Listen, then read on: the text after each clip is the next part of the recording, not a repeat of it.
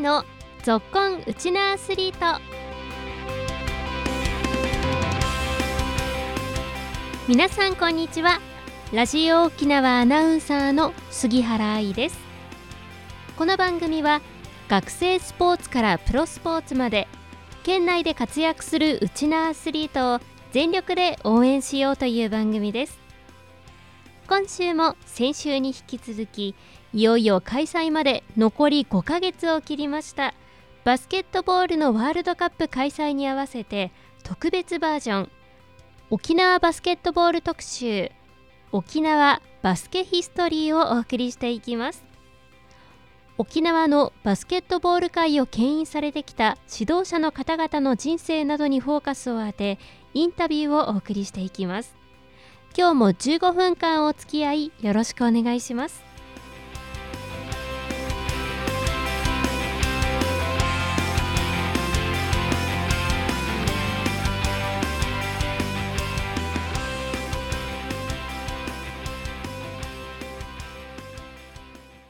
沖縄バスケットボール特集沖縄バスケヒストリー。今回は先週に引き続き沖縄のバスケットボール界を牽引してこられました。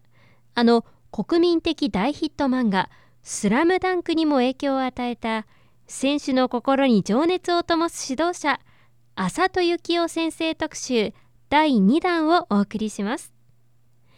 まずは今日も浅戸先生のプロフィールからご紹介しましょう。浅戸先生は1953年に大宜味村で生まれ辺土名高校卒業後愛知県の中京大学体育学部に進学。大学在学中から教育実習などで沖縄に戻るたび母校でバスケの指導も行っていました。大学卒業後は辺土名高校で男子バスケットボール部を指導しインターハイでは全国3位に輝きその快進撃はヘトナ旋風と呼ばれました。先週の放送では浅戸先生とバスケットボールとの出会いそして自身の指導者としての原点となった大学時代秋田県のバスケの強豪校能代工業高校の練習を訪れた際の思い出深いエピソードについてお話しいただきました。2週目となる今日は大学を卒業後母校の辺土名高校で男子バスケットボール部の監督を務めた際のお話を伺いました。1978年浅戸先生は平均身長160センチ台の辺土名高校バスケ部を率いて山形県で開催されたインターハイで3位となり辺土名旋風を巻き起こしました。まずはこの山形インターハイを振り返ってお話をお聞きしました、えー、山形インターハイ、ね、何か絶対足跡を残そうと思ってたの？で背がちっちゃい。じゃあ彼らが勝つにはどうしたらいいのか、ね、バスケを平面的に使って、えー、でスピードねシュート力、うん、まあ今の日本代表もやってるけども考え方は一緒なんですね。でそうするとフルコートでやるもんだから切り替えが早いしもう止まんないから相手へばってくるんだよね後半から。で背が小さくても勝てた。でも僕自身大きな目標があって日本のバスケットはね当時ね外国勢の身長に負けてたのだったら日本が変とな他府県のチームはもう外国のチームこのぐらいそれ以上慎重さがあるわけだから。日本の勝ち方はこうだと。小さいチームが勝つにはこうだということで工夫して作って立ち向かってた。それがトントン拍子で勝っててね。まあ3位になれたという。本土での戦い方を見据えてもうより長く練習しないといけない。これ1ヶ月2ヶ月でできるもんじゃないから。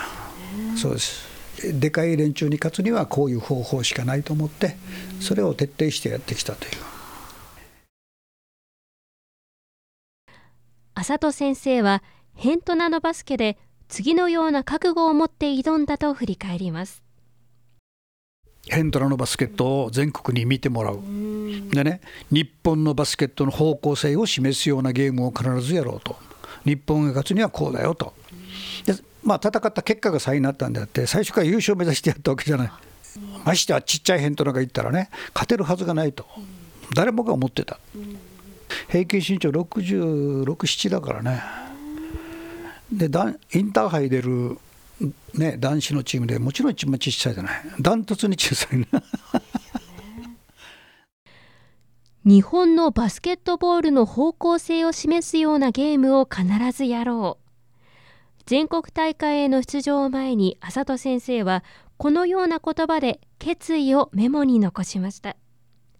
結果ヘントナ高校は下馬評を覆し全国3位の大躍進。この躍進はヘントナ旋風と呼ばれました。そして浅戸先生は1989年35歳の時茶炭高校に赴任します。茶炭高校では全国3位に導いたほかベスト8も2回。全国の強豪が集まる能代カップでは能代を破り初優勝も果たしました。この茶炭高校の活躍はあの漫画にも影響を与えました。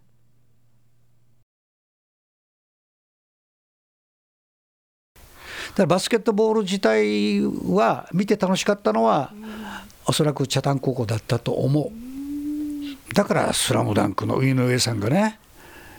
ホテルまで来た。スタッフを連れてね来たのあの日本ではねバスケの漫画は売れない売れてないと。でも自分はね、絶対バスケの漫画を描きたいと。すごく情熱的に生きてくれて。で参考にしていいですかって来たの。もちろんどうぞですよ。で今もこうしてね「スラムダンク映画化されてねますます取材されるけどね本当に不思議なもんでね。だから一生懸命やってりゃ、まあ、いつかまあいいこともあるんかなと 思うけどね。うん。そうなんですよ。今回映画化されて主人公が宮城亮太ですよね。で沖縄からスタートした、えー、この秘密が分かった。それはあの「スラムダンクの本に、えー、作者の井上さんのインタビューがあってその中に井上さんが言ってるね。昔のヘントナ旋風。それがすごくね頭に残ってて、えー、その井上さんが中学校の頃かな、うん、あっていつかはそれを題材にすると。その原型がもうできてたと。だからガードは沖縄。沖縄といえば宮城って多いから宮城亮太っていうことにしたんですよだからヘントナのあの活躍が彼の頭にあってこうして「スラムダンクのスタートが沖縄からスタートしてるという。なんと嬉しいことかすごいこと。いや僕はこれね2ヶ月ほど前かな知ったんだけど本当にびっくりした。いや茶炭のこと頃はね直接来てくれたんで覚えてるんだけどもいやまさかヘントラのこともね知ってて、えー、宮城亮太がねヘントラ旋風の ガードだったとは。いや本当すごいね。浅戸先生は実際に茶炭高校で指導している際に作者の井上さんから漫画の参考にしていいですか？と声をかけられたことは記憶していますがまさかその13年前のヘントな旋風から沖縄バスケを注目していたとはと驚きを隠せない様子でした。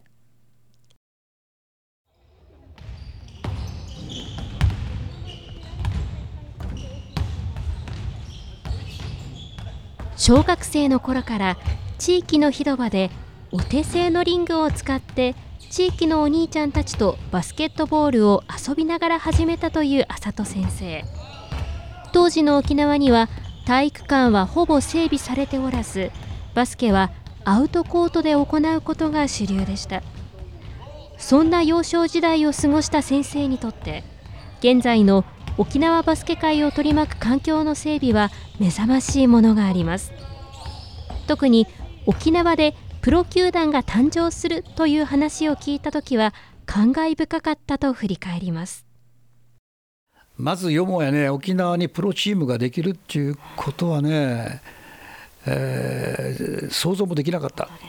うん、だからそれを作ったあの安永さん、うん、彼と最初会った時にもう絶対プロ作るから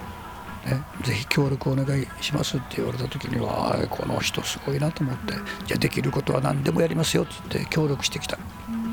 うんでも彼らが沖縄を選んだ理由は沖縄のやっぱりインターハイ予選見てからですよっていうことですよコートサイドのあの、ね、熱気あふれる大応援団あれを見て沖縄なら間違いないということで沖縄にプロチームを設立したわけだからやっぱり土壌はあったんですよ。あの直接にやっぱり日本の最高峰のゲーム見れるでしょ？もう刺激ってすごいじゃないですか、うん、もう昔じゃもう考えられないぐらいの刺激を受ける、ね、環境としてはもう申し分ないですよ本当に。でクラブチームも増えてるしね。もうじゃ情報はいくらでも入ってくるし。でワールドカップが今度開催されるでしょ？そしたら今度は日本代表どころか世界レベルのバスケットが見れるというこんなすごいことはない。浅戸先生は今年のワールドカップの開催も見据えて沖縄のバスケ界がもう一段階飛躍するチャンスを迎えていると強調します。このワールドカップはやっぱり再スタートの時期だと僕思うんですよ世界最高峰の、ね、レベルを見てで子どもたちはもっとやる気出ると思う。またバスケ人口も増えてくると思う。だからこういう時こそコーチもねしっかり勉強してでチーム沖縄としてみんなでスクラム組んで僕は進んでいってほしいと思う。知らずば人に問えというねもっと忘れちゃいかんのよ。自分だけではダメ。他に聞きに行く。じゃなければそういう環境も作る。環境も作る本当にチーム沖縄としてもうみんなでスクラム組んでねもう小学校、中学校、高校関係ない、みんなスクラム組んでね、一緒にもう立ち向かっていくこの機会逃したら、また100年遅れるよ、すぐ。